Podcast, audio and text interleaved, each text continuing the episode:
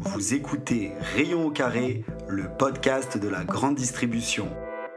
Bienvenue dans cette 45e semaine de l'année. Ça commence à sentir bon Noël dans les magasins. Moi j'ai retenu trois actualités pour vous cette semaine en moins de 10 minutes. La première c'est un classement exclusif de linéaire pour gagner des millions. Ensuite on mettra fin à un feuilleton. Et enfin je vous l'annonce, il y a du Haribo en 3 pour 1. Merci de votre écoute, vous êtes bien sûr Rayon au carré. Chaque semaine, je me mets au défi de vous donner en 10 minutes l'actualité d'un univers qui touche tous les ménages en France. Je veux bien sûr parler de la grande distribution.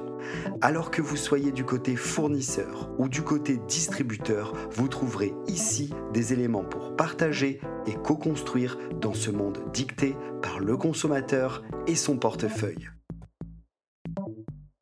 Notre premier sujet a pour titre Qui veut gagner des millions? Si vous deviez acheter un magasin, quelle enseigne choisirez-vous? Je vous vois venir, tout le monde va répondre Leclerc parce qu'ils sont les premiers en part de marché. Alors oui, c'est bien d'avoir des clients qui achètent en masse des produits dans votre magasin, mais êtes-vous bien rentable en prenant un Leclerc? Alors j'ai lu un classement exclusif du magazine Linéaire sur la rentabilité des magasins indépendants et franchisés. Et donc, on apprend dans cet article, via les publications de comptes des magasins, quelle enseigne est la plus rentable. Je sais que parmi mes auditeurs, j'ai au moins une personne souhaitant acquérir un magasin bientôt. Alors restez bien à l'écoute. Avant de rentrer dans le classement, je voulais juste préciser pour les non-initiés ce qu'est un indépendant. Alors je vais prendre l'exemple d'Intermarché. La plupart des magasins appartiennent à des adhérents du groupe Les Mousquetaires. Les adhérents sont donc des personnes indépendantes et payent un droit d'entrée à Intermarché pour exploiter le nom de l'enseigne ainsi qu'avoir accès à la centrale d'achat. Donc chaque magasin Intermarché dépose son bilan comptable selon la loi française pour les entreprises. Maintenant qu'on s'est dit cela, à quelle enseigne faut-il adhérer pour mieux gagner sa vie? Sachez qu'avec l'inflation, les magasins font plus de chiffres d'affaires mais génèrent moins de marge. Les comptes d'entreprise récupérés par Linéaire l'attestent pour 2022. Les 1900 sociétés qui ont été scrutées aux mains d'indépendants, de franchisés ou de locataires gérants publient en moyenne des ventes en hausse et des profits en baisse que ce soit au niveau des marges d'exploitation ou du résultat net. Toutefois, le résultat d'exploitation moyen l'an dernier tutoie encore les 2% et le résultat net reste au-dessus des 1,5%. Leclerc, une nouvelle fois, est donc premier.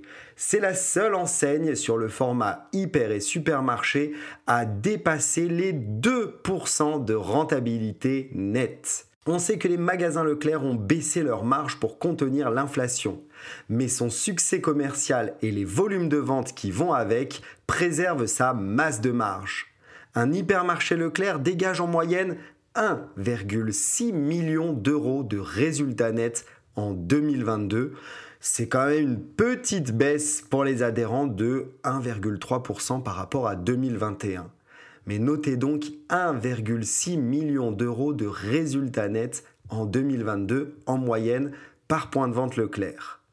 Alors, qui pourra arriver sur la seconde marche du podium?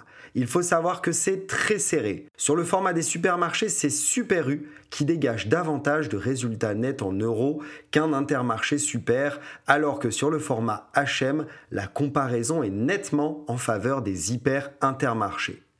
Enfin, pour ce qui est du groupe Carrefour, qui pratique, eux, la location-gestion, sachez qu'un Carrefour Market donne un résultat net moyen de 0,78%, quand un Intermarché Super, lui, est plutôt aux alentours de 1,98%.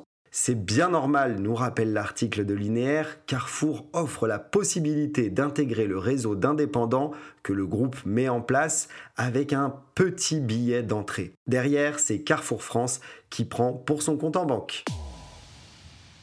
Notre second sujet est un peu triste, c'est la fin d'un feuilleton. Députés et sénateurs sont tombés d'accord en commission mixte sur les mesures d'urgence encadrant les négociations commerciales pour 2024. Vous savez, c'est ce fameux amendement que tout le monde attend pour connaître la date butoir des négociations 2024. Olivia Grégoire, ministre déléguée chargée du commerce, se réjouit en disant, je cite, Je me félicite que les parlementaires aient entendu l'appel du gouvernement à avancer exceptionnellement les négociations commerciales en janvier 2024 c'est autant de jours gagnés sur des baisses de prix de nombreux produits de grande consommation qui auraient dû n'intervenir qu'en mars. Fermez les guillemets. J'ai pu lire cela dans Linéaire mais aussi les échos de ce mercredi. Ça valait le coup de suivre ce feuilleton qui a débuté avant l'été entre Bercy, les fournisseurs et les distributeurs, car la fin n'est pas totalement celle qui était prévue. À la base, pour rappel, c'est le ministre de l'économie Bruno Le Maire qui tape du poing sur la table pour que les 75 plus gros industriels retournent rapidement en négociation.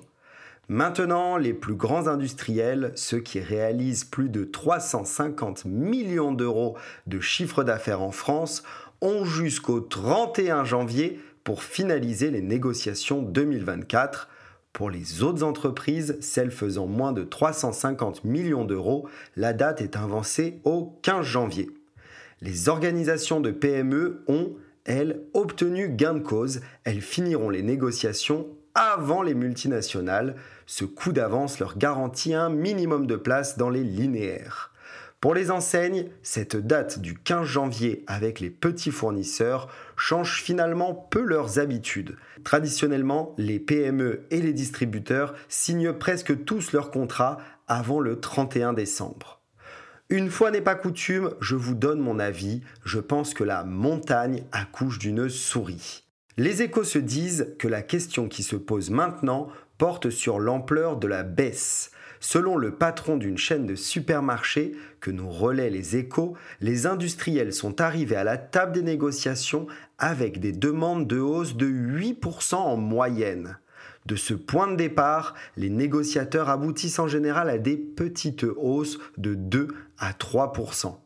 Le géant Mondelez a par exemple prévenu mardi au niveau mondial que ses prix augmenteront l'an prochain pour répercuter la hausse du cours du cacao du sucre. On est donc sur la fin du feuilleton politique et on ouvre le feuilleton des négociations. Cela nous promet encore de nombreuses actualités pour les 10 semaines à venir.